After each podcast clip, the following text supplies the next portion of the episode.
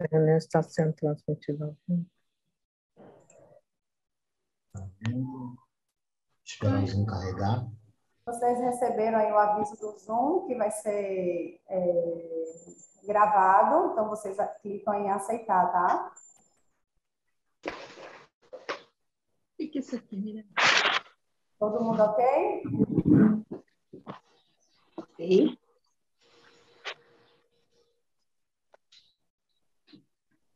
Tá bom.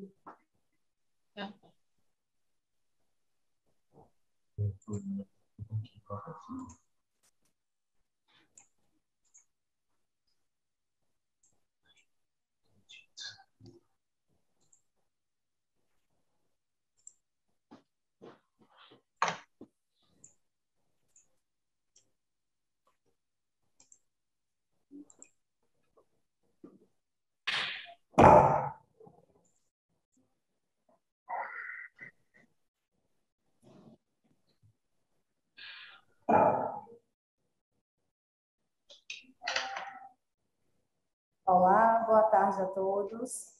Me chamo Lorena, eu sou fisioterapeuta aqui de Salvador. Sejam bem-vindos a essa atividade promovida pela Brafim. Eu sou coordenadora do Departamento Científico de Transtornos do Movimento e, em nome de meus colegas, que são membros também do departamento, eu agradeço a presença de todos que estão aqui com a gente para esse bate-papo agora à tarde sobre a retomada dos cuidados presenciais após o relaxamento das regras do distanciamento social. Hoje, dia 11 de abril, é o Dia Mundial de Conscientização da Doença de Parkinson, que é a doença neurodegenerativa que mais cresce em todo o planeta. Então, a nossa ideia aqui hoje é conversar um pouquinho sobre esse período pós-pandemia, o impacto que isso teve né, na qualidade de vida das pessoas, e para isso eu vou passar a palavra para o Dr. Clinton, que juntamente com a doutora Raquel e a doutora Maria Elisa vão conduzir a nossa atividade.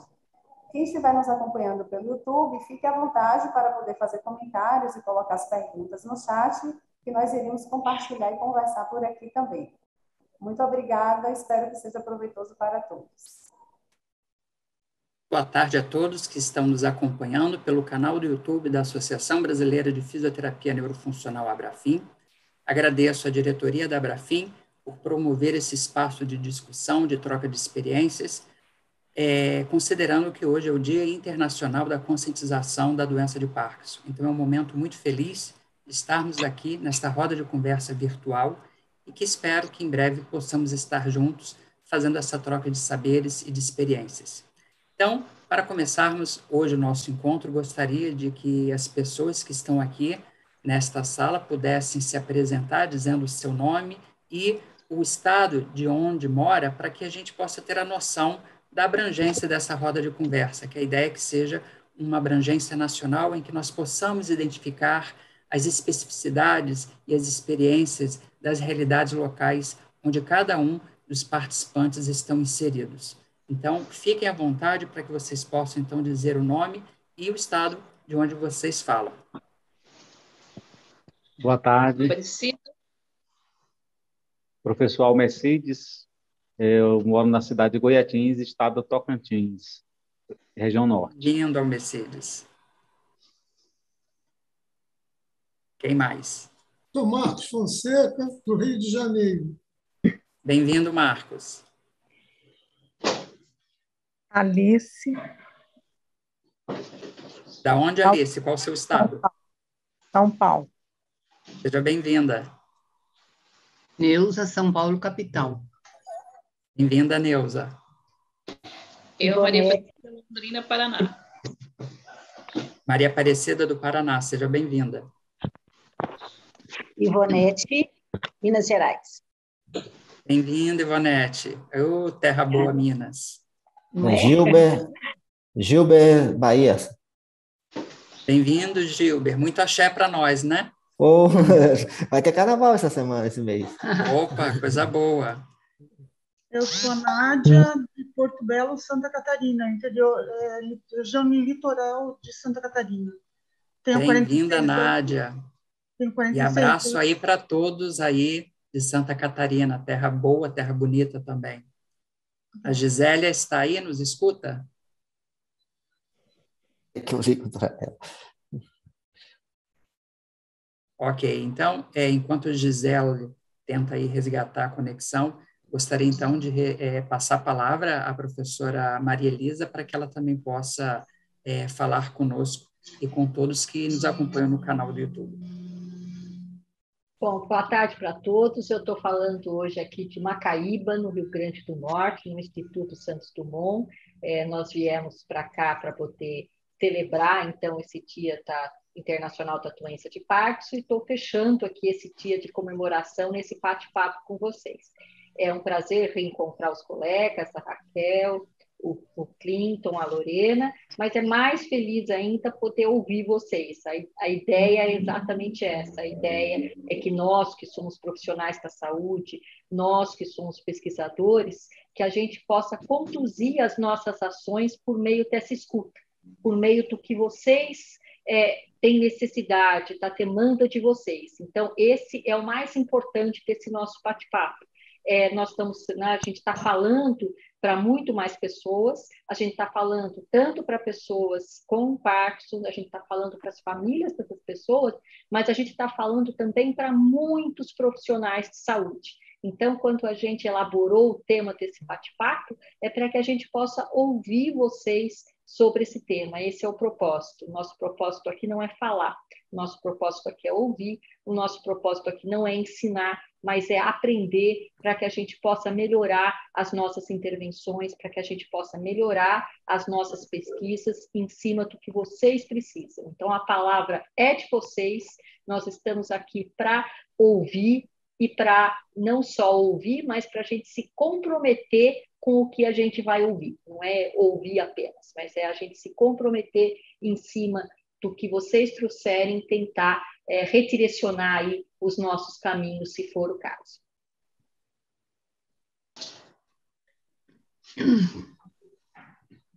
Dona Maria Aparecida vai falar.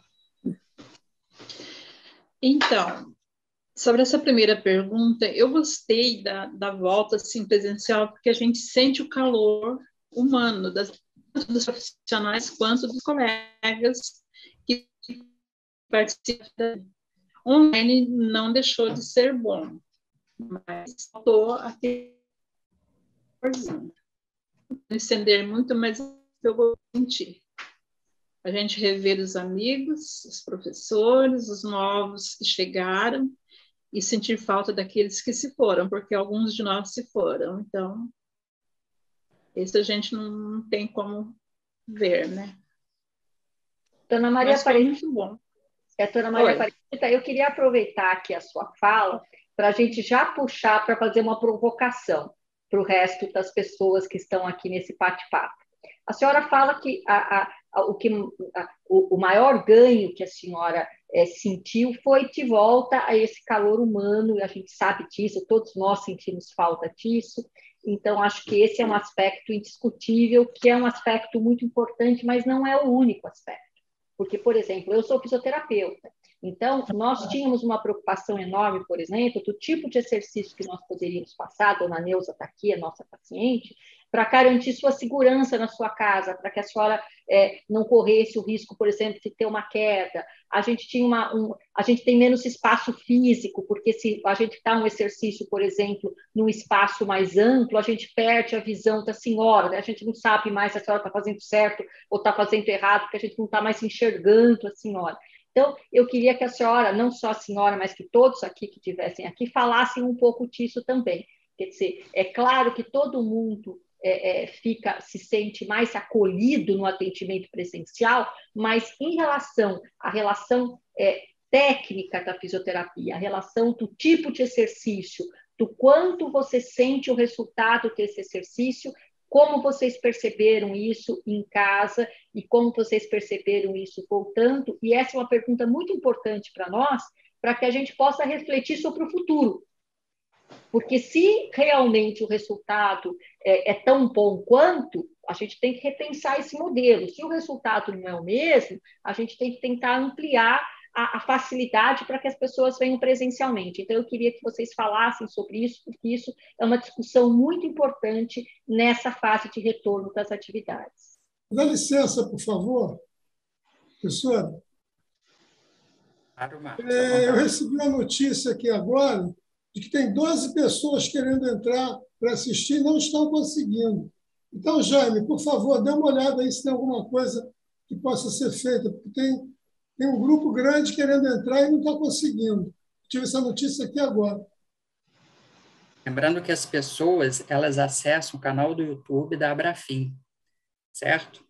Que aí não dá para, nesta sala aqui, todos entrarem por conta dessa interação. Mas aproveitando o gancho da professora Maria Elisa Marcos, então, fala um pouquinho para a gente da sua, da sua experiência em relação às dificuldades para a retomada dos cuidados presenciais após o relaxamento né, dessas regras de distanciamento, como foi para você essa experiência, né? Bom, o Marcos que sai um pouquinho, mas a Maria falou. Neuza quer falar para nós? Posso falar sim. A minha experiência eh, antes e depois da pandemia é isso. Antes da pandemia eu tinha uma vida plena, saía de casa todos os dias, fazia SESC, fazia exercício na USP, num programa que tem lá na USP de, de exercício da de educação física. Depois da pandemia parou tudo, fiquei em casa, né? Aí eu piorei muito do Parkinson, mas para terminar o assunto, em novembro fui operada. Por quê? Eu, eu participo de uma de uma uh, projeto do HC, aonde eles fazem implante na coluna para a pessoa andar melhor. A doutora eh, Maria Elisa deve conhecer, é da, da, da neurologia. Eu, eu fiz esse implante no dia 8 de novembro. Aí eu tive um problema de vertículo, porque eu, eu nunca tomei anestesia na vida, fui anestesiada e tive uma, uma, um bloqueio intestinal, fui operada no dia 12, às pressas, tive eu, eu, no intestino, fiquei com essa colostomia, demorou muito a fechar, fiquei dois meses internada, para resumir. Fiquei muito tempo sem fazer. Quando eu saí do hospital, achei que não ia andar mais. Eu só voltei em fevereiro com a minha com a minha personal que já fazia em casa, porque eu não, durante esse período de pandemia eu não, eu não podia sair de casa. Primeiro porque eu fiquei pior, não podia andar. Eu vendi meu carro, não, tô, tô, desde hoje eu estou na casa da minha irmã, não voltei mais para casa e estou assim nessa situação. Estou feliz da vida porque sou muito bem tratada e graças a Deus tenho uma filosofia de vida que não desanimo nunca. Gosto muito de participar dessas lives, interações com as pessoas, então eu, eu vivo alegre, mas assim, foi muito difícil para mim, de modo que eu não voltei ainda para presencial, nem tenho como voltar atualmente. Estou, inclusive, solicitando fisioterapia em casa, no convênio, não consigo, estou brigando com o convênio, e agora, quanto ao atendimento da Rede Amparo, é assim, começou há duas quartas-feiras atrás, só fiz entrevista, vou começar realmente na próxima quarta. Mas se a doutora gostasse que eu gostar que eu falo, eu falo o seguinte: o que acontece? Vou reclamar, hein, doutora? Tem muita gente falando junto, a gente não ouve direito o que ela fala. Fico toda hora, fala mais alto. Você não pode tirar a máscara, porque eu não ouço direito, mas é maravilhoso, é muito boa a fisioterapia, muito boa a fisioterapia da Rede Amparo. É, é, é, eu preciso muito, eu não posso ficar sem fazer, de jeito nenhum, adoro. Gente, tem muita, muita coisa para falar, mas todo mundo tem que falar. Se eu ficar falando, ficar o dia inteiro, viu? Muito obrigada mais quer falar sobre a experiência em relação sobre dificuldades na retomada? O Messides está querendo falar, Clinton. Então, é, o meu caso é um pouco diferente porque na minha cidade não tem não tem esse a equipe multiprofissional, né? Tem uma, uma, uma fisioterapeuta no, no Portinho, mas ela não, não tem, digamos assim, além de mim, outro paciente com Parkinson. Então, ela fica um pouco meio que sem jeito de, de lidar mas o que eu queria falar na questão da o atendimento online é, ele é, foi positivo porque era o que tinha não tinha outra coisa por exemplo eu hum. para encontrar meu diagnóstico eu comecei a sentir em 2019 e aí quando foi 2020 entrou a pandemia e aí eu não conseguia em consulta lugar nenhum aí consegui uma consulta virtual em Brasília no Sara é, mas tem o diagnóstico. Aí não você tem que vir para cá. Então entra no, sistema e cadastra isso em novembro de 2020 novembro.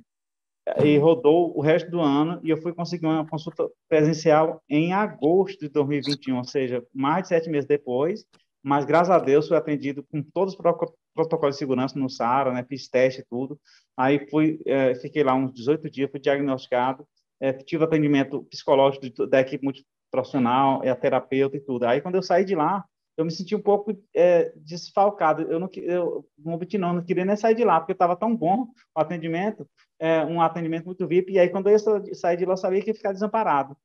mas aí, graças a Deus, encontrei um grupo de parques online, mas aí, onde é que eu quero chegar?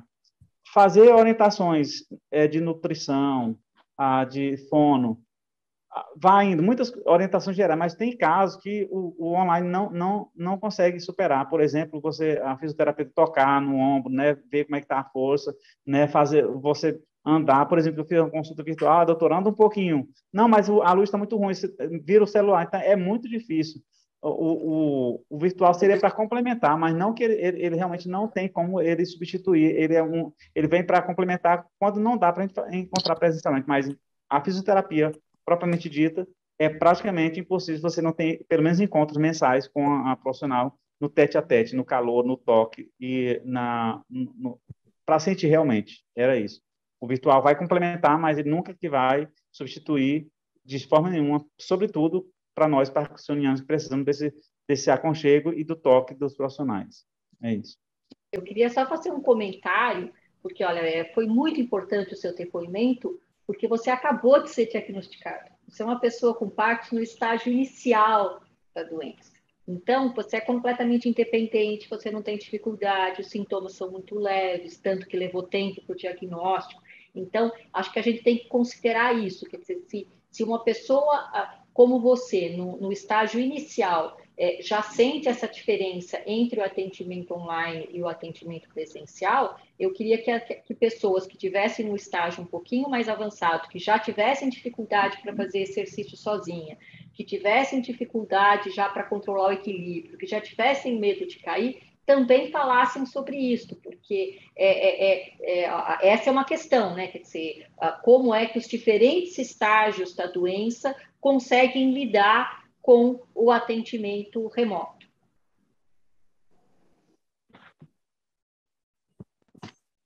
Marcos? Bom, é, o meu testemunho ele é muito baseado nessa, em relação a essa dificuldade, esses problemas eventuais de migrar de uma, de uma forma de atendimento para outra, porque no nosso caso, nós tínhamos um grupo muito coeso, muito amigo, muito interativo antes da pandemia. E nós fazíamos é, diferentes atividades coletivas, o grupo estava sempre junto, a gente às vezes até saía para tomar comer um pastel na Kombi, coisas desse tipo. Né? E quando a pandemia chegou, diluiu esse, esse processo. Esse processo foi totalmente desarticulado. Né?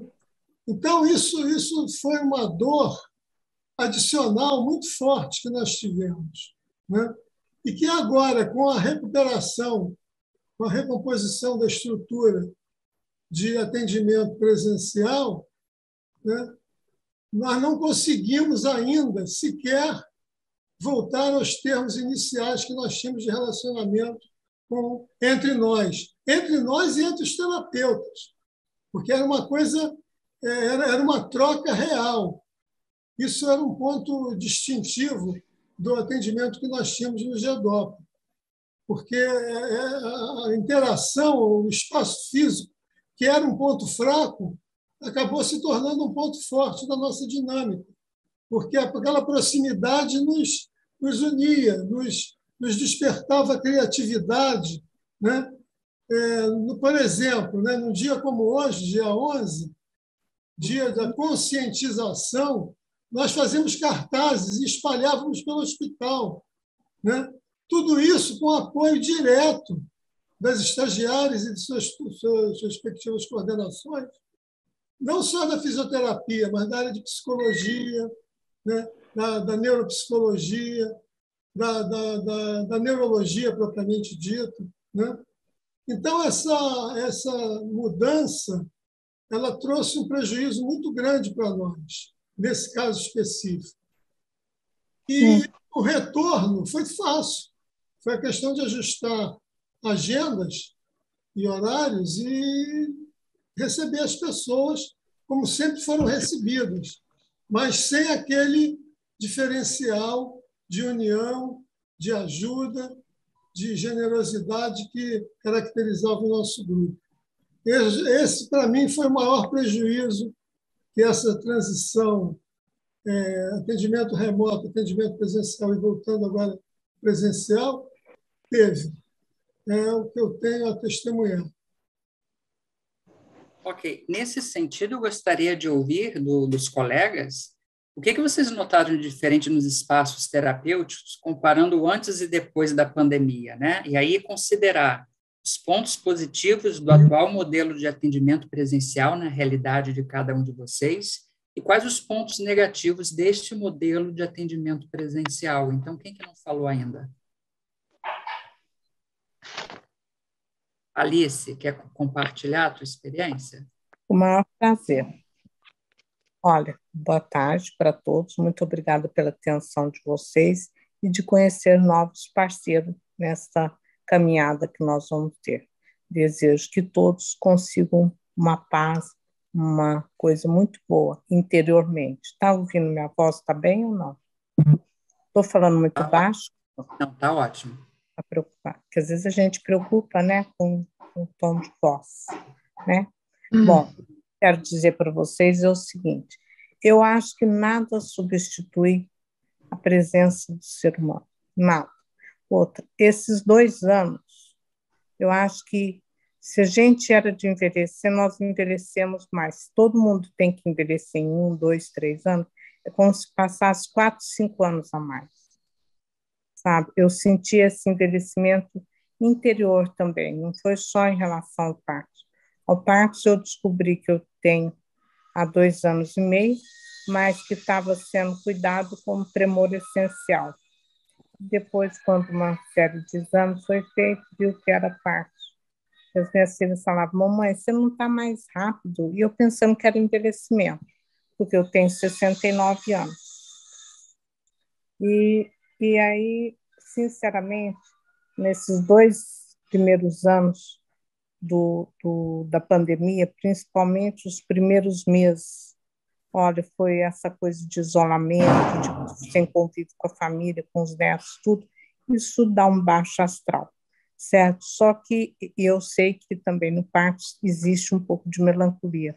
Só que eu tenho o astral interior meu de não me deixar abalar, certo? Aí você fala, você se faz? Não, a gente se ajuda. Quando eu estou assim, um pouco melancólica, eu falo, não pode durar mais que meia hora. Tá?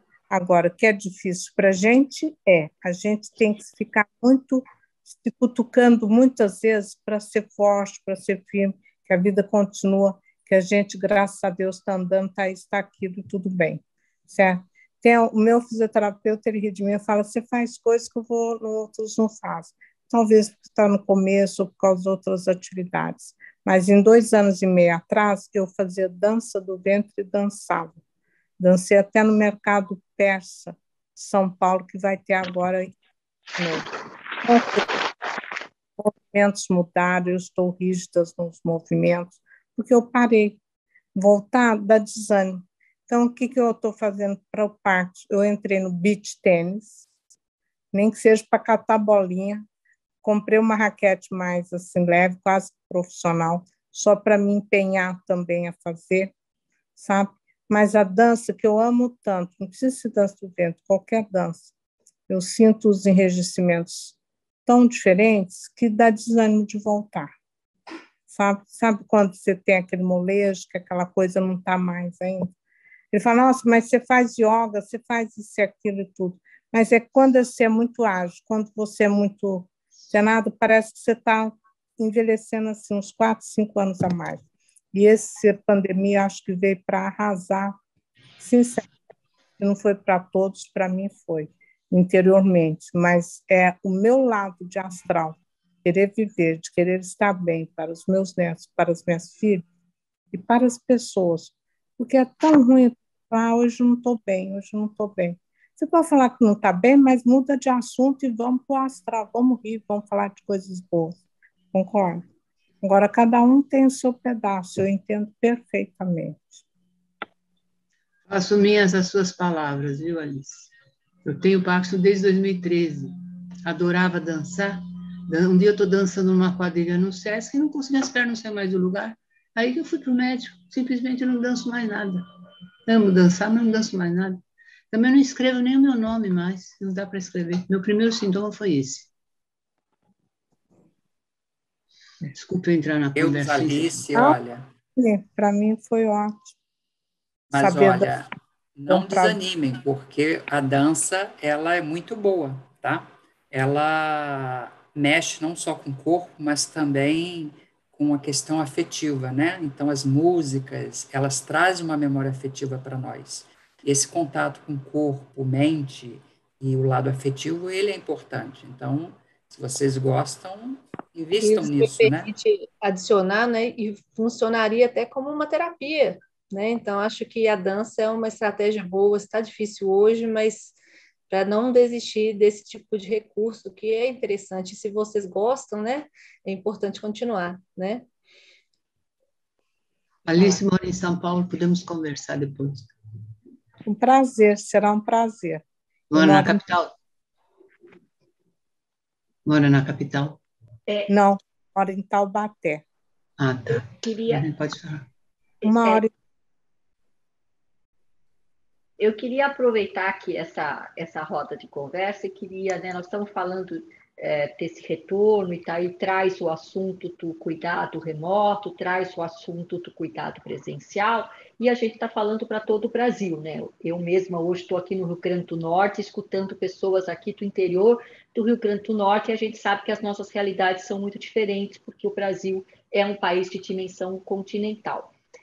Eu gostaria de saber, está aqui, né, desse, desses nossos amigos que estão aqui nessa roda de conversa, quem de vocês usa transporte público para ir até o serviço de saúde, para ir até a fisioterapia, para ir até a fonoaudiologia? Quem de vocês usa o, o transporte público? Então, eu queria que você falasse um pouquinho para nós, então, é, desse aspecto, porque é, a, a gente tem uma grande parte da população brasileira que depende de transporte público para chegar no cuidado. A gente tem, é, eu tive aí alguns anos atrás no Rio de Janeiro e mesmo numa cidade como o Rio de Janeiro, que é uma cidade super desenvolvida, a gente ouvia pessoas que demoravam duas horas e meia para chegar até a, o, o, o Getopa, né? Para chegar até o o centro de atendimento. Essa é a minha realidade em São Paulo também. Em São Paulo, eu tenho pessoas que demoram, é, chegam, eles saem de casa duas horas antes, tem todo um manejo da medicação, porque a medicação vai parar de fazer efeito enquanto ele estiver no caminho.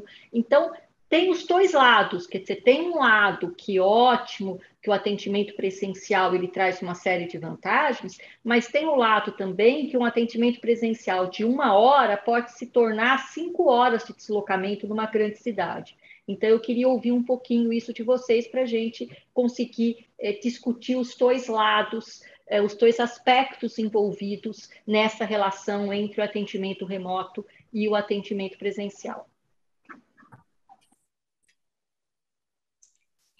Acho que a Ivonete pode contar um pouquinho da experiência dela. Ela usa o transporte público até o nosso grupo.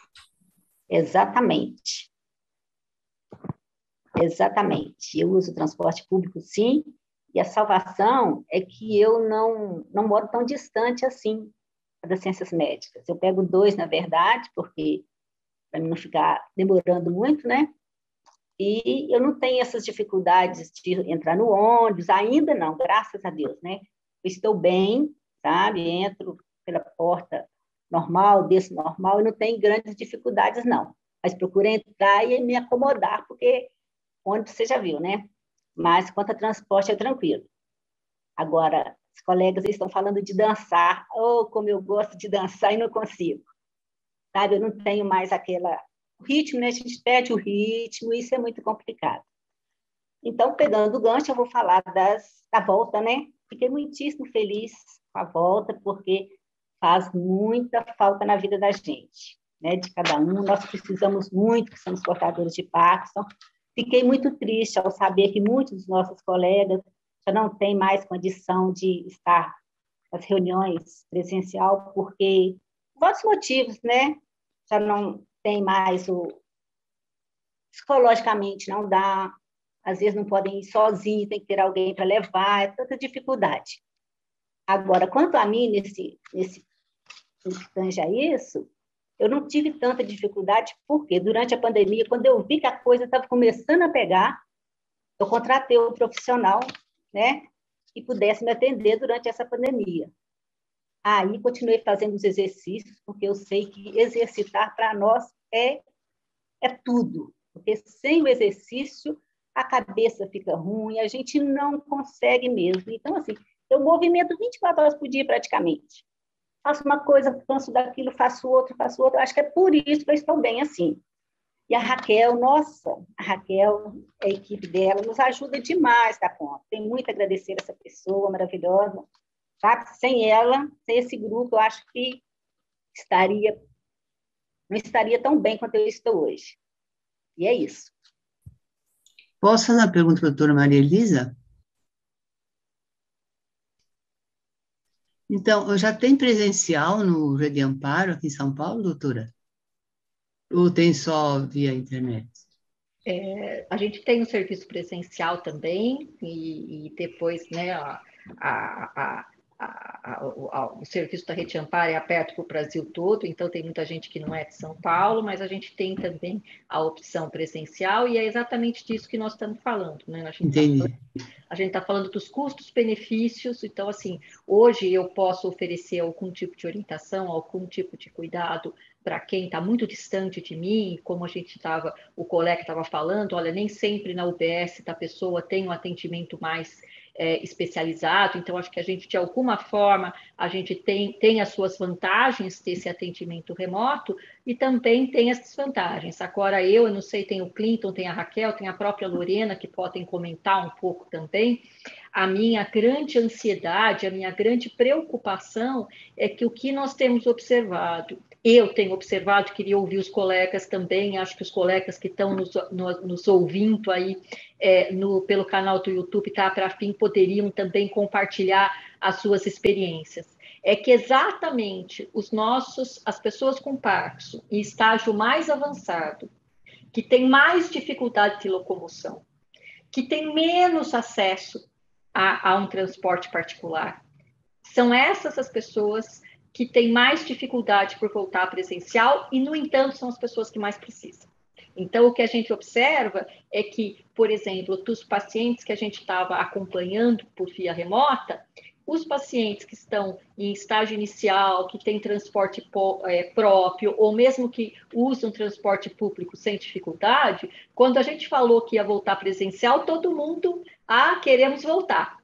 Agora, exatamente aquelas pessoas em estágio mais avançado, que têm dificuldade para andar, que têm dificuldade de equilíbrio, que não usam mais transporte público, que dependem da família, que dependem, por exemplo, do Atente, que é um serviço que a gente tem em São Paulo, esses é, são os que mais falam, não, mas não pode continuar em casa, mas para eu ir até aí, como que eu vou até aí? A própria família, ah, mas ele não pode continuar fazendo aqui em casa, para nós é muito difícil de levar. Então a gente acho que é, e essa é uma angústia, porque eu sei que é esse paciente quem mais tem dificuldade para fazer a fisioterapia sozinha. Esse é o paciente que mais precisa, mais se beneficia do atendimento presencial. Então, é, é, é uma angústia para nós ver exatamente que esse paciente que está no estágio mais avançado, que tem mais dificuldade, é o que mais tem dificuldade para voltar para o presencial, é uma angústia. Então, eu até queria ouvir um pouquinho dos colegas aí, quem está nos ouvindo também aí pelo YouTube, é, é, comente como que vocês estão observando isso, né? Observando aonde estão os nossos, as pessoas com Parkinson, com é, dificuldade de locomoção, sem acesso a transporte privado, com mais dificuldade de equilíbrio, aonde estão essas pessoas? Maria Elisa, permita introduzir mais uma, uma pequena questão nessa, nesse contexto, que é o do, do momento que, que, nós, que nós, por julgamento próprio, decidimos não dirigir mais, abandonar o carro. Né? Eu, eu, no início do ano, eu fiz o processo de renovação da minha carteira de habilitação e, durante, no meio do processo, eu tomei a consciência de que eu estava colocando a minha vida e a vida dos outros em risco se continuasse dirigindo. Abri mão da carteira, vendi o carro e hoje uso totalmente o transporte público. para me locomover. E enquanto que eu vejo que alguns companheiros têm dificuldade de desapegar do automóvel, né? que dirigir é um prazer, muitas vezes, né? e se desapegar e abrir mão totalmente, 100% desse meio de transporte, não, muitas vezes não é tão fácil assim. Queria deixar esse testemunho. Nesse sentido de locomoção, para mim, juntando todos esses, esses últimos comentários, é, eu não tenho atendimento na minha cidade, então eu, eu ia direto para Florianópolis. E, então, para mim, é, é, é, o atendimento online a, a, começou a ser uma oportunidade para mim, porque eu estava me deslocando, mas até então eu dirigia e tal. E agora, com o final da, da pandemia, voltou os atendimentos presenciais, que tipo não tem não tem comparação com o atendimento o atendimento físico, né? Não tem a comparação de ser melhor. Só que para mim estava sendo uma oportunidade. E eu tive que renovar minha carteira, fazem dois meses atrás, e, e eu, eles me é, permitiram que eu continuasse com a carteira, mas com algumas restrições, que seria pegar BR e dirigir à noite. Então, eu não tenho mais facilmente essa locomoção até Florianópolis. E, para mim, tipo, foi, foi, foi para mim, se continuasse online, seria é o ideal, né? Porque agora eu dependo de, da minha mãe me levar uma vez por semana, porque eu não vou fazer ela ir três vezes por semana. A fono que eu fazia lá também acabou online, vai voltar agora presencial, então eu vou ter que achar um outra, uma outra forma de fazer, né? É, então não tem não tem não teve só coisas ruins nesse atendimento online, facilitou muito para quem não tem atendimento na cidade, né? E eu acho que tem uma essa... Pode falar, Clinton. É que essa é trazendo o que a Nádia é, comentou, a realidade de algumas cidades em que nas suas próprias cidades não tenha o atendimento especializado é um desafio, porque hoje nós vivemos em um momento em que existe uma alta do combustível, então não é também trivial para muitas famílias arcar com o custo de combustível para poder se deslocar na ida e no retorno para os atendimentos, né? E também, por conta da pandemia, muitas famílias aí tiveram uma diminuição da sua remuneração, dos salários, ou mesmo famílias que estão desempregadas. Então, isso agrava né, a estrutura familiar para que possa oferecer aí a pessoa com a doença de Parkinson esse acesso. Né? Por mais que, enfim, tenham vagas nos centros de especialização, por outro lado, o acesso dessas pessoas também requer essa estrutura da própria família, né? É, dando um pouquinho meu testemunho, Marilisa Clinton, Aqui em BH, o que nós sentimos foi exatamente isso, Marilisa, que os pacientes que eram do grupo, que mais precisavam manter o atendimento presencial, acabaram optando por tentar manter a, a, o atendimento virtual por questão de não conseguir ter mobilidade para vir. Então, o desgaste para chegar no atendimento era grande para compensar o exercício. E são pessoas que não têm condição financeira, por exemplo, de ter um fisioterapeuta em casa, né? Alguns deles. Então, uma, é, eu acho que é algo até para a gente que me deixa muito em conflito é manter o atendimento virtual por causa dessas pessoas, né? Porque por mim todos tinham que vir presencialmente. Porém, como que eu falo assim, não, não vou fazer o atendimento virtual a partir de hoje, né? Então, assim, eu, eu, eu é, sinto a mesma, mesmo questionamento que você, que esse paciente que é mais grave acaba tá tendo, ele é o que mais é prejudicado tem mais dificuldade para o retorno presencial, né? Acho que o retorno presencial ele é interessante, é muito importante, porém ele demanda fisicamente desses pacientes, né? E muitos têm sentido isso no meu grupo e aqui em BH, pensando eles relatando sobre a ida lá no ambulatório do Hospital das Clínicas, todos esses retornos presenciais com uma certa dificuldade, até pela questão da evolução da doença nesses últimos dois anos, né? Não sei como é que a Lorena viu isso também em Salvador. Aqui a, a, a, situação da gente é bem parecida, e assim, uma coisa que é, que é interessante é que alguns até que estão nos estágios mais iniciais ainda não voltaram para o presencial.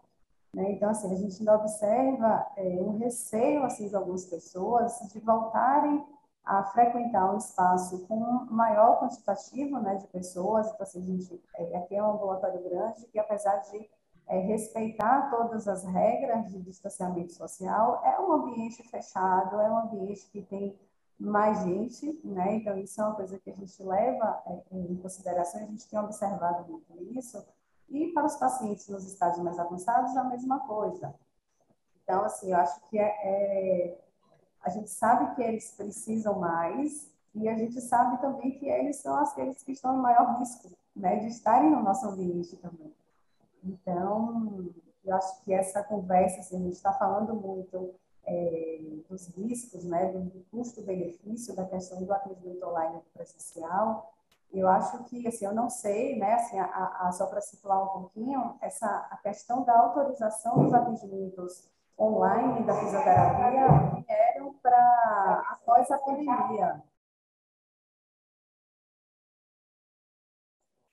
Desculpa, gente. É, então, essa questão dos atendimentos foi permitido após o início da pandemia. Então, assim, foi uma, uma, uma questão nova em que a gente teve que se adaptar rapidamente a essa realidade e a gente não sabe ainda como é que vai ser depois, mas eu acho que é um caminho sem volta. Né? Assim, eu acho que os benefícios existem. Acho que nada substitui o atendimento presencial, a gente lidar é, diretamente ali, né? principalmente falando de pessoas que têm uma maior dificuldade com equilíbrio, com marcha, que têm um risco de queda.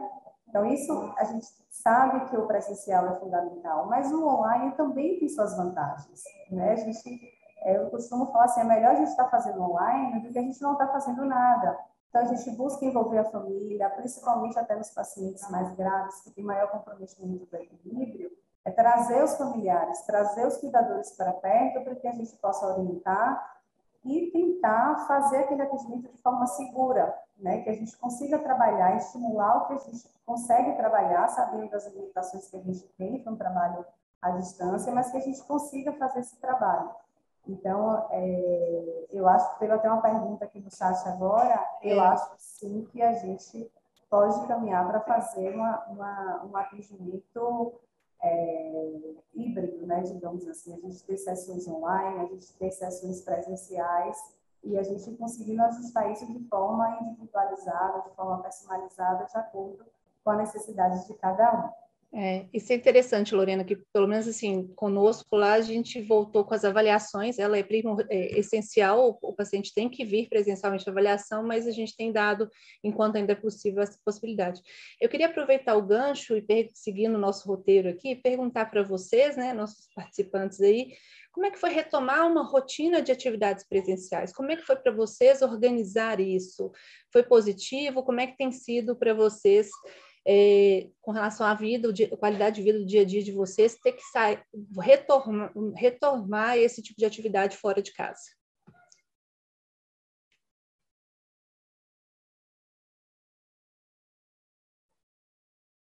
Eu Posso, não retornei. Deixa eu falar aqui um pouquinho. Eu, tô começando, eu, eu e Lorena estamos retornando, né? Porque no, no caso específico, é, primeiro veio a pandemia, depois veio a licença maternidade, e nós ficamos é, dois anos, é, primeiro online, segundo com Karen substituindo ela.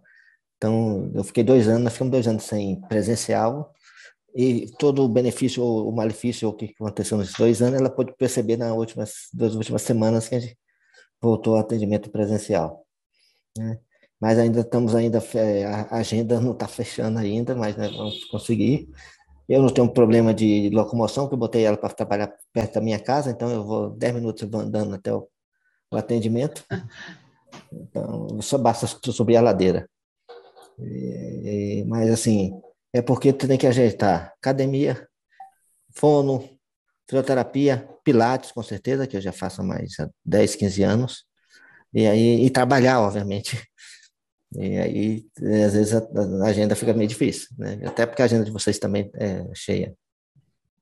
Mas, assim, é, é, é bom ter presencial. Tá, meu trabalho também está acontecendo a mesma coisa, nós fomos todos para online, agora estamos voltando para presencial, e, mas vai ficar mantido as duas situações, né? Tem, tem situação que você disse, não, tem que ser presencial mesmo, não tem coisa.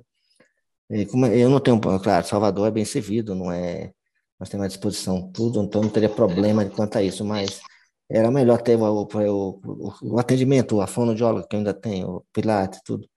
Nós tivemos é, fala telepresencial, a, a gente pegou a sala lá de casa, tirou tudo que é móveis e ficou um ano sem móveis, botando só bola de, de pilates, é, cobre vassoura, sei mais o que, para fazer as, todas as, todo dia era dia de exercício. É, não, mas agora a gente vai, é, voltando ao presencial, eu acho importante sim. Eu queria, né, nós estamos aqui, como eu falei, né, nós estamos aqui para ouvir, né, nós estamos aqui para aprender, nós estamos aqui para ouvir, para que a gente possa é, melhorar o que, o cuidado que a gente oferece para vocês. Então eu queria uh, ouvir de todos, e tá, eu queria que todos realmente falassem, todos que experimentaram, tiveram alguma experiência remota, o que, que vocês acham que poderia ser diferente, né? Então, eu já levei uma bronca aqui, porque, por exemplo, no nosso atendimento remoto, a gente trabalha com vários, a gente tem um, né, uma central lá com os computadores, até uma pessoa está afastada da outra, mas eu trabalho com vários alunos ao mesmo tempo e já recebi uma bronca aqui, que, por exemplo, precisa melhorar o barulho, que está com muito barulho na sala. E é não, foi bronca, não. Estou brincando, eu estou brincando, eu estou brincando. Mas então, a gente queria ouvir um pouquinho também, acho que tem duas perguntas que eu queria que quem experimentou remoto pudesse comentar. O que, que vocês acham que poderia ser melhor? o que, que vocês acham que a gente poderia melhorar nesse, nesse tipo de atendimento? E como vocês acham que nós poderíamos diminuir a falta dessa, desse calor humano, né? Quer dizer, então, por exemplo, a gente tem feito algumas tentativas de fazer o atendimento online é, em grupos também, para que a gente abra um espaço para que vocês interajam entre vocês, para que vocês vejam um fazendo exercício, quer dizer, o mesmo clima que a gente tem no atendimento, que é um comentar sobre o outro, um estimular o outro, tentando reproduzir esse mesmo ambiente. Então, eu queria que vocês falassem o que, que a gente pode melhorar é, tanto do ponto de vista técnico, do ponto de vista de, de ser uma sessão de fisioterapia melhor e também de vocês sentirem, se sentirem mais integrados, mais acolhidos. Eu posso começar? Eu, eu, vejo essa questão, professora, como, como dois, duas vertentes muito importantes. A primeira é, é algo que já foi comentado, né? de que o grupo, ter, ter uma atividade em grupo, ela é mais estimulante, mais desafiadora, mais, ou seja, o ânimo para se trabalhar com, com um grupo é bem melhor, né? o ânimo, o estado de espírito das pessoas. E quando um está mais, para baixo, vem outro puxa, e tem, tá, tá, gente está sempre um ajudando o outro. E o outro lado, outra vertente dessa questão, é a infraestrutura. infraestrutura de, de transmissão, de, de, ou seja, o que eu vejo é que essa modalidade de, de atividades à distância veio para ficar. Eu duvido muito que isso retroceda e que não haja um movimento de aperfeiçoamento das técnicas voltadas para essa atividade, ou essas atividades né, à distância. E o que, o que, o que faltaria, então, é um olhar mais atento para o tipo de infraestrutura que os ambulatórios que prestam esse serviço presencial necessitam para que, numa atividade à distância, se aproveite o máximo possível que ela possa oferecer. Então, a minha opinião é que a gente deve, desde já, começar a se preocupar com de atendimento né? uma parte presencial e uma parte à distância. E de que maneira a gente pode usar a tecnologia para fazer disso daí um, um processo de melhoria contínua. Excelente, seu Marcos. Acho que isso é uma questão que, que todos que participam de atividades, principalmente quando é em grupo, né, é, e online, né, eu acho que aí a dificuldade maior ainda. A dona Gisele também quis falar um pouquinho sobre esse assunto, né, Gisele? Quero, boa tarde, eu sou Gisélia, do Rio Grande do Norte. Conheci hoje presencialmente a doutora Maria Elisa, fantástica. E aqui eu faço fisioterapia em casa, dou acompanhante do, da UFRN, são vários alunos que participam na, na quinta-feira esse ano, agora voltou presencial na quarta-feira e também online também na quarta-feira, para quem não quiser ir ainda presencial, não se, se, se sentir segura. Mas eu acho muito bom, a gente faz em grupo, faz pelo Google Meet, e a gente faz em grupo e é muito valioso, porque no dia que a gente se encontra é uma alegria tão grande. É, brincamos antes de começar os exercícios, a gente tem seu, seu Ivanaldo, que é um médico aposentado, que tem um pandeirinho de infantil que ele toca na hora do antes de começar. Eu fico bagunçando com a bolinha de, dos gatos brincar. Outro toca violão, outro conta uma história. Outro, quando a gente quando falta qualquer pessoa, eu acho que o encontro é muito caloroso, é muito é valioso para a gente, é muito melhor do que engolir comprimido. Eu acho que devia melhorar a fisioterapia, devia melhorar na fisioterapia, era botar dança, botar capoeira, botar jiu-jitsu, botar, que eu já vi naquele programa Sem Censura, sem censura não, é, como será, um grupo de capoeira com pessoas de parques, com parques, que melhoraram, assim, 90% de, da, da condição física. E outra coisa que a gente, que para mim, eu não deixei de fazer, eu acho que me faz muito bem, é cuidar de casa. Eu lavo pano de chão, eu passo pano na casa, eu lavo banheiro, eu já levei uma queda dentro do banheiro, quase morria, estava em casa sozinho, fui para pronto-socorro sozinho, dois pronto-socorro, não me mandaram para outro. Quando eu dei notícia, já estava em casa de volta. Porque eu digo muito, a gente fica as mãos travadas. Se você não esfrega um pano, se você não esfrega sua calcinha, sua cueca, suas meias, como é que você quer segurar outras coisas? Eu faço uma geleia, boto as acerolas para cozinhar, mexo do princípio ao fim, porque não bota água. Quando aquelas, aquelas solta aquele líquido, eu passo na peneira com a colher de pau esfregando ali. Ó. Tudo isso é exercício que fortalece. Então, eu acho que a gente é muito privado das coisas quando tem qualquer doença. As pessoas ficam, aí é uma coitadinha, aí não deixa a gente fazer nada. Aqui eu só não subo em cadeira, nem tamborete, nem em escada, porque meu filho diz, mãe, se a senhora cair e quebrar uma perna, quem vai cuidar da senhora? Então, eu sou bem comportada nisso aí. Mas o resto eu faço tudo. Tudo mesmo. E isso... Certinha. Minha irmã não deixa nem eu picar uma laranja. Eu falo para ela, eu preciso mexer minhas mãos. Não, mas eu vou fazer para você. Errado, não, eu também acho errado. Não, Pois não deixe não, seja autônoma. Diga, não, senhora, eu não estou aleijada, não estou difícil, ainda. Difícil é mandar na minha irmã, estou na casa mas a, mas a gente tem que se impor. Tem que impor, tem, tem, tem, toda a razão. Eu tenho 67 anos. Eu, eu devia estar aqui ouvindo agora. Eu tenho 67 anos. Quando eu vou aos encontros lá em Macaíba, como a doutora Maria Elisa viu, eu sou alfa de filho, de mãe, de pai, de tudo. Eu não tenho pai, não tenho mãe, não tenho avó, não tenho avô. E meus filhos trabalham, não podem ir. Aí eu vou sozinha vou com uma colega de carona, vou com outra, mas eu mexo com todo mundo, eu brinco com todo mundo e eu faço tudo.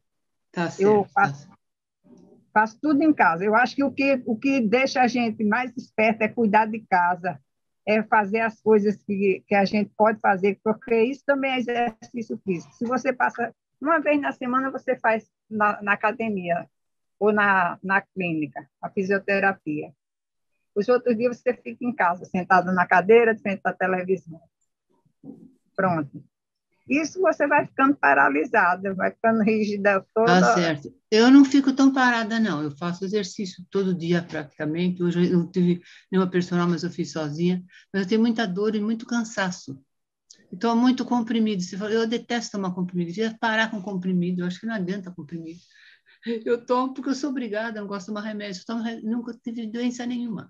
Só tomo remédio para Parkinson. Pressão alta, diabetes. Eu tenho nada, nada. Tomo remédio só para Parkinson. Me deixa muito zonzo o dia inteiro. Eu tomo café, o café faz mal. Me dá refluxo, me dá tosse, tudo piora. Eu não tomo o, café. O remédio me dá muito cansaço, muita moleza, sabe? Eu não tomo café e carne vermelha aqui em casa agora é luxo.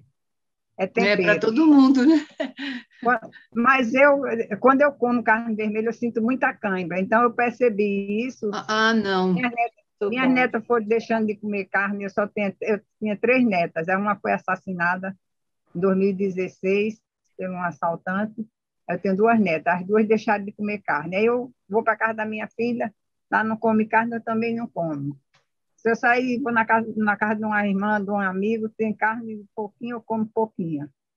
Não sou aquilo, mas eu sinto logo a diferença. Não como açúcar, assim, açúcar, tomar açúcar com açúcar, tomar açúcar. Dá para perceber, você é bem elegante.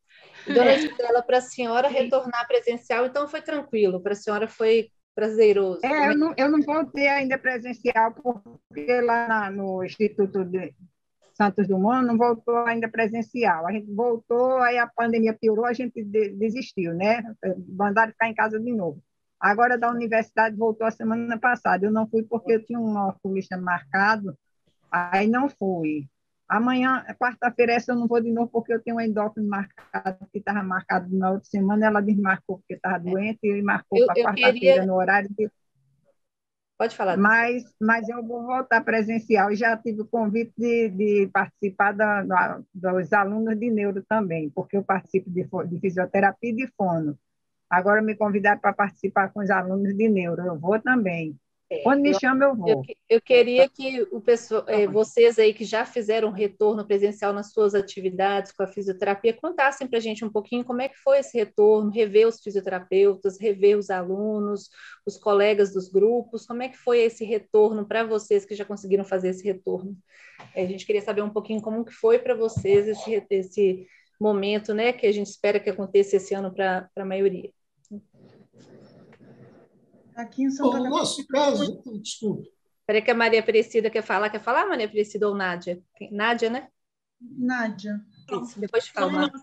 Foi um misto de muita felicidade e de tristeza, porque a gente, no nosso grupo, a gente perdeu muita, muita gente nesses dois anos. E a gente sempre foi um grupo muito unido. Durante a pandemia, ah, nossos atendimentos de fono, psicólogo e, e exercícios físicos sempre eram nesse formato que a gente está aqui, então todo mundo e daí a gente, né, um ajudava o outro, só que tiveram esses eventos de perdas, né, que a gente um, um grupo muito unido realmente e mas foi uma grande alegria, né, quando a gente se encontrou presencialmente, mas é, sempre foi, foi diferente porque é, aquela tivemos que ficar mais contidos, o grupo era grande, dividiram o grupo para não ficar né, muita gente junto, então houveram assim uh, diferenças drásticas, né? Mas foi muito bom, um misto de felicidade e tristeza, pelo menos aqui no nosso no nosso grupo. É bem parecido com a nossa realidade também. Marcos, quer contar um pouquinho do retorno? Como foi? Eu vou, vou ratificar as palavras da Nádia. Nosso, nosso reencontro teve um, uma parte de alegria, né, de rever os amigos, e uma tristeza, né, uma, uma, um sentimento de perda, porque as pessoas voltaram, nós, nós eh, revivemos um passado que parece que tem 10, 20 anos de distância. Né? Enquanto que as pessoas passaram dois anos, envelheceram, a doença se agravou e, pior de tudo, né? se instalou uma espécie de, de desesperança, né? coisa que o nosso grupo não tinha. Todo mundo muito alegre, muito. Enfim, não foi legal. Não foi uma coisa né? cujo saldo seja positivo.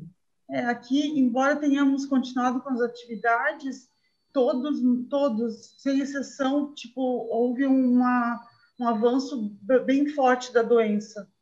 É, eu, eu mesmo percebo em mim, assim, tipo, eu, eu avançou bastante a doença nesses, nesses dois anos. A dona Maria Aparecida também quis falar um pouquinho. Então, Eu falar um pouquinho só.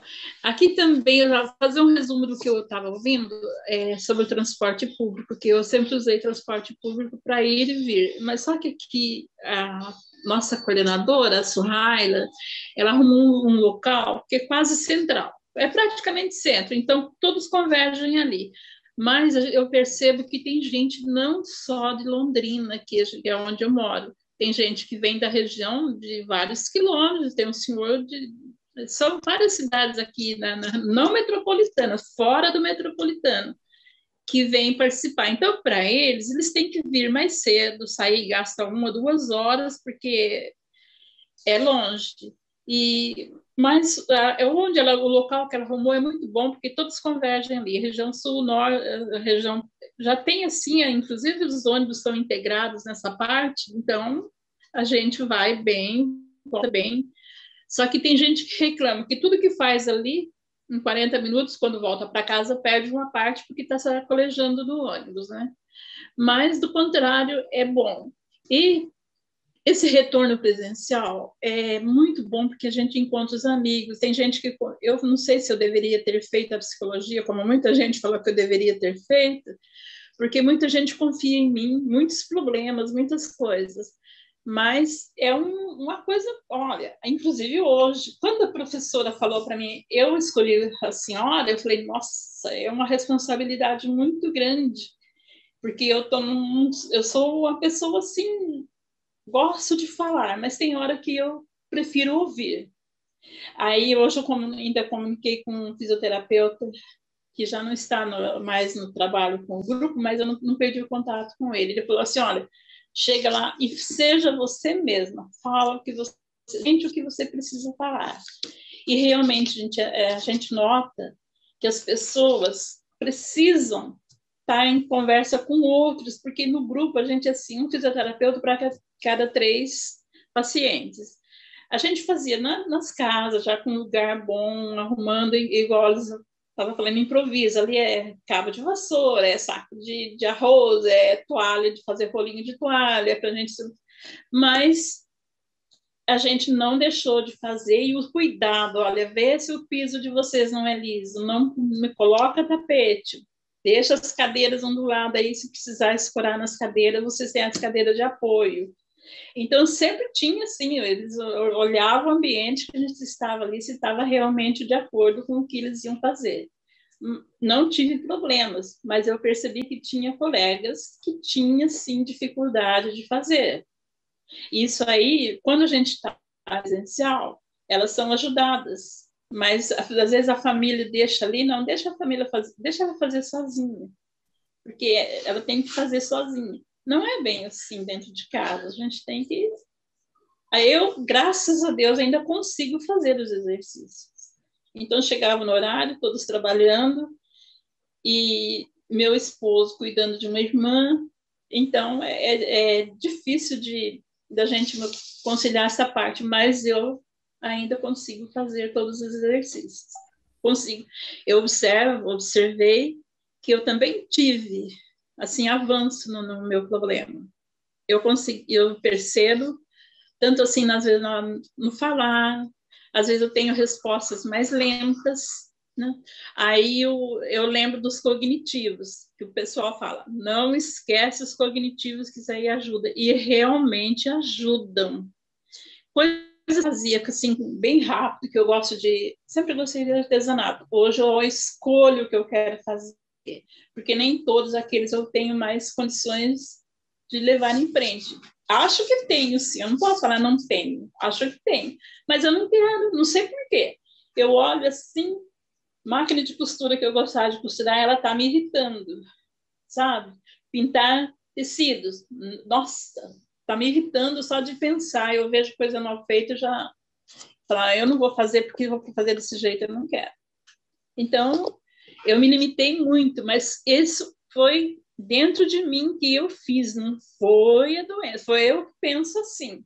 Mas eu não estou esquecendo os cognitivos e nem dos e, o, e o retorno tem te feito bem, Maria Brecida? Como é que tem sido? Já conseguiu retornar? Já conseguiu? Tem, sim. Muito bem mesmo, porque a gente fazendo em casa sozinha é uma coisa, e junto com eles é outra completamente diferente, porque ali a gente tem assim um personal para cada, um ou dois para cada paciente, né, dependendo do caso. Mas observei que muitos colegas, eles também tiveram avanço e estão precisando de mais ajuda.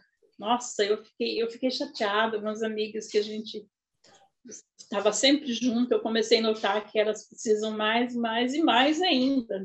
Tem gente que não está conseguindo andar, não consegue levantar o pé. Gente, que dificuldade, é muito triste a gente ver isso nos colegas. E eu, quando eu vou andar, aqui mesmo, mesmo assim dentro do quintal, eu estou sempre lembrando do, da ordem da professora, da, principalmente da Suhaila, que era a nossa coordenadora. É assim, passão, passão, passão, ergue-se pé, ergue-se pé, senão você vai encontrar uma, uma calçada quebrada, vai cair. Sempre a gente vai assim, tem a voz de comando dentro da cabeça. Então, são coisas que a gente não, não esquece, foi uma das primeiras. Eu, tenho, eu fui diagnosticada com Parkinson em 2013, mas desde mil, 2009 eu tive. Só que quando ele se manifestou, ele veio de uma vez e foi, eu fui tratada como se eu tivesse tido um AVC. E não foi AVC. Quando eu fiz com um neuro bem dentro da nossa área, ele falou assim: ela nunca teve AVC. Seu problema é outro, completamente diferente. Aí foi quando eu peguei um laudo dele e fui participar do projeto. Então, tem desde 2009 e fui para com 2013 com o laudo dele, diagnosticando o meu problema. Então, eu perdi um bom tempo, porque o grupo, acho que foi formado é, 2011, 2012. Desculpe esse meu esquecimento, é que eu nunca levei a sério mesmo quando começou, sabe? Eu lembro quando eu comecei. Então, uhum. daí. É excelente. Eu... Acho que nós temos algumas perguntas também, né, Lorena, no chat aí do, do YouTube. Acho que a gente poderia, não sei se vocês querem perguntar para o pessoal um pouquinho, ou se a gente. Né, acho que eu passar a palavra para a Lorena ou para a Maria Elisa para conferir as questões do chat. Bom, muito obrigada. É, tem uma pergunta que é para nós fisioterapeutas, que é qual a maior dificuldade, o que a gente achou como maior dificuldade dos atendimentos online? E acho que pelo avançado da hora a gente já pode responder essa pergunta rapidamente e já ir pensando no nosso encerramento. Eu então, assim, falando por mim, a minha maior dificuldade foi é, propor um exercício que desafiasse o equilíbrio de forma segura que fosse desafiador e seguro ao mesmo tempo no ambiente domiciliar? Acho que, em poucas palavras, é, tudo foi difícil, nada foi fácil, tudo foi difícil, precisou de muita criatividade, mas uma das questões é que, como a gente faz um cuidado centrado na pessoa, é, é, foi muito, é muito difícil a gente avaliar o que, porque vejam que quando você já atende o paciente e passa para para o online é uma coisa. Agora nós começamos a atender pessoas que nós nunca tínhamos visto na vida. Então, acertar exatamente, conseguir fazer uma avaliação para saber até onde a gente podia ir com segurança, entender quais eram as prioridades, entender como a gente ia fazer, eu acho que é o mais difícil, considerando um atendimento completamente remoto, onde você tem que identificar o nível de dificuldade desse paciente também à distância. Queria fazer uma pergunta também para a doutora, posso? Posso, doutora? Pode, pode, sim. Então, a, a, dificuldade da gente reside no seguinte: cada seis meses mudam as pessoas que estão fazendo estágio, não é isso? Sim. Então, a primeira que eu, que me fiz, que eu fiz exercício na, na Rede Amparo, ela conversou com a minha personal e elas se entenderam sobre o que me dá de exercício. Então, é, a acho... minha fica melhor, fica é. melhor, agora é outra nova, tem que explicar tudo é. de novo, né? Eu acho que, que eu queria Mas... só tá a minha última fala aí, Lorena, eu respondi essa pergunta, vou aproveitar para fechar uma fala, respondendo, é, tentando sintetizar é, é, a, a, ideia. É, é, eu acho que um, a segunda pergunta que seria, então, eu acho que é claro que a gente vai ter que pegar o melhor dos dois mundos. A gente tem que pegar o melhor do atendimento presencial, a gente tem que pegar o melhor do atendimento remoto, a gente tem que aprender como melhorar o atendimento remoto, mas é claro que a gente tem que pegar o melhor dos dois, porque eu acho que é, é, a, a, né, para algumas pessoas pode ser uma escolha, mas para outras pessoas não será uma escolha, será a única opção. Então, a gente precisa tentar oferecer isso como uma única opção de qualidade, tá certo? Então, acho que enquanto é opção, nós estamos discutindo aqui é melhor isto ou aquilo, como se tudo fosse possível. Mas a gente tem que lembrar que, para uma grande parte da população, não é uma escolha uma grande parte da população talvez só tenha acesso ao atendimento remoto e a gente precisa melhorar para isso. E, nesse sentido, eu queria lembrar de uma outra coisa. Os, né, a gente está ouvindo aqui os nossos colegas falando que o choque de voltar depois de dois anos, aonde as pessoas ficaram sem os cuidados ideais e o quanto que isso abriu espaço para a evolução da doença. Eu queria terminar falando que nós estamos falando de pessoas que estavam sendo atendidas, que interromperam os seus tratamentos e que agora voltaram. A gente tem que lembrar que a maioria das pessoas com Parkinson no Brasil não é que não voltou, é que nunca teve. E essa é a nossa realidade. Então, a gente está vendo que as pessoas que interromperam o atendimento tiveram uma evolução mais rápida da doença. A questão é que nós temos que discutir aquelas que nunca tiveram cuidado. E eu tenho viajado bastante pelo Brasil e posso afirmar para vocês que ainda nós temos uma maioria das pessoas com Parkinson que ainda não tem cuidado. Eu acho que nesse Dia Internacional da Doença de Parkinson, como fisioterapeuta, é, é, é a mensagem mais importante que a gente precisa é, ampliar esse cuidado para todas as pessoas com Parkinson no Brasil, em todas essas regiões, seja de forma remota, seja de forma presencial. Obrigada, eu já me despeço de todos. Sabemos, nós não sabemos sequer quantos somos, né?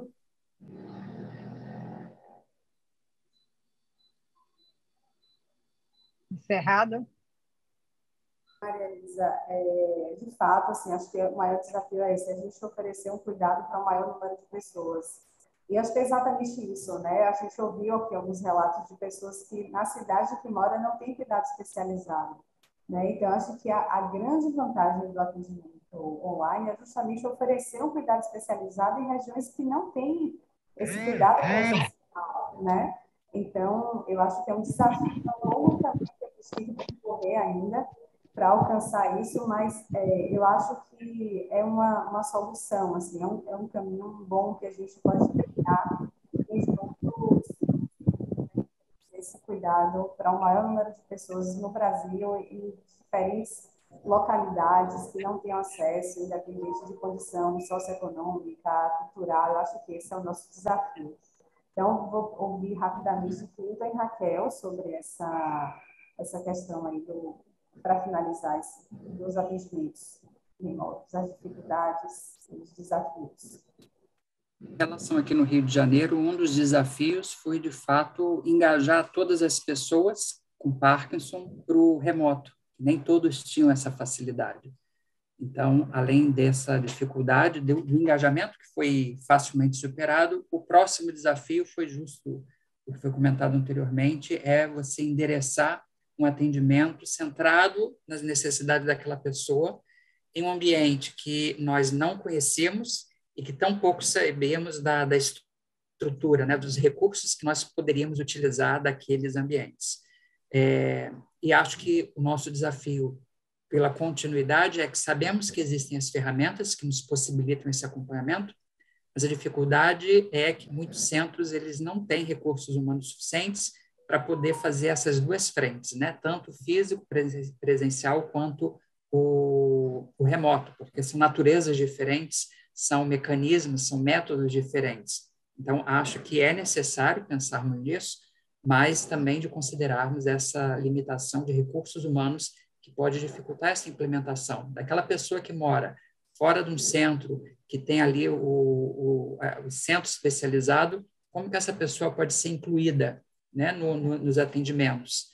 Mas isso do ponto de vista do paciente, mas também dos profissionais. Eu acredito assim que esta conversa com vocês ela é muito enriquecedora porque é ouvir de vocês essas demandas, essas realidades diferentes que nos faz que nos vai fazer pensar, refletir sobre caminhos que nós podemos tomar para aprimorar os atendimentos é, da fisioterapia para esta população que precisa, e a gente reconhece disso.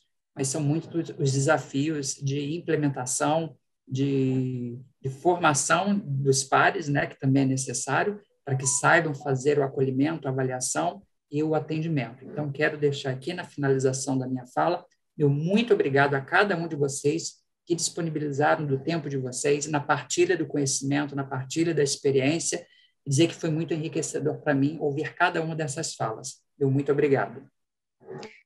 Bom, é, eu acho que vocês três já disseram tudo que nós vivemos aqui também, né? Acho que a grande dificuldade, a gente passou por um momento de precisar responder a uma demanda muito urgente, muito de repente, né? Então, naquele momento, foi necessário fazer uma mudança drástica da maneira de fazer o atendimento, mas eu acho que o, o grande desafio agora vai ser re, realmente conseguir manter isso com as duas frentes, igual o Clinton falou, né? Então a gente vê assim o, o, o, a necessidade de manter os dois, os dois tipos de atendimento, a necessidade, pelo menos que a gente vê na nossa realidade lá, de manter esses dois atendimentos integrados, né?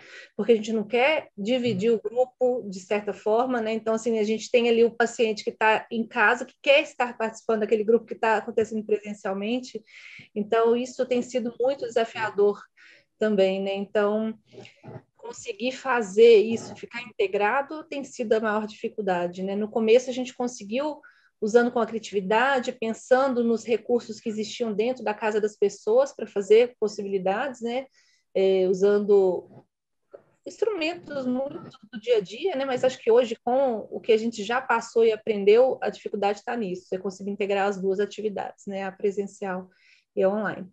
Queria agradecer também, né, a participação de todos vocês, né? Acho que todo encontro assim nos ajuda a poder oferecer o melhor serviço possível, né? A gente não pode ficar só com conhecimento científico, digamos assim, a gente tem que ter o diálogo, né? E e cada vez que a gente consegue encontrar com um grupo de pessoas como vocês, a gente cresce, né? Então, eu gostaria de agradecer a todos vocês, né? Meus colegas aí também, né? Que periodicamente a gente se encontra, né? E passa a palavra para a Lorena, então, para esse encerramento. Obrigada, Rita Raquel. E só um último complemento.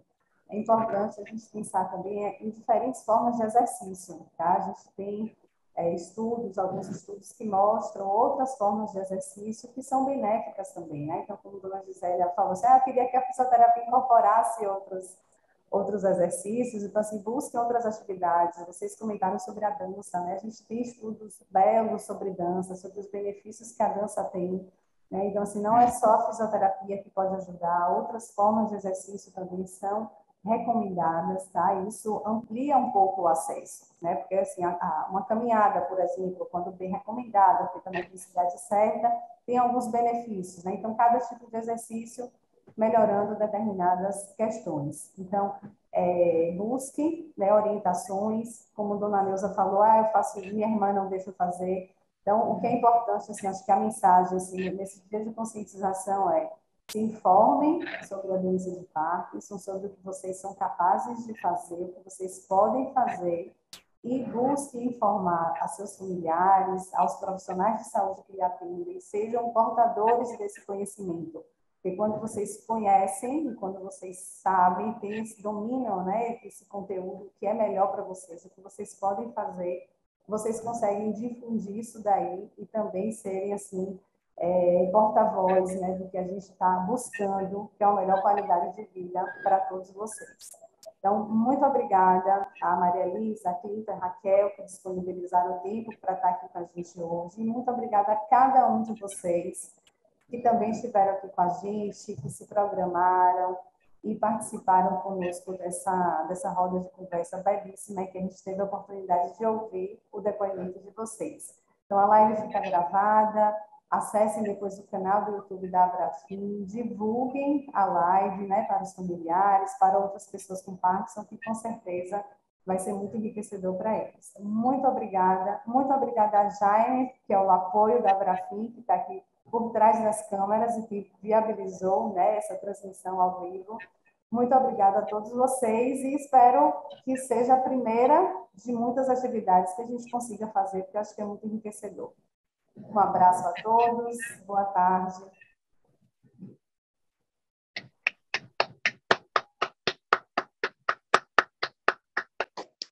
Se alguém quiser endereço daqui de São Paulo para fazer fisioterapia, o pessoal da USP, eu passo o contato. Muito obrigada. Boa tarde, Deus abençoe a todos e todas. Boa tarde, gente, até mais.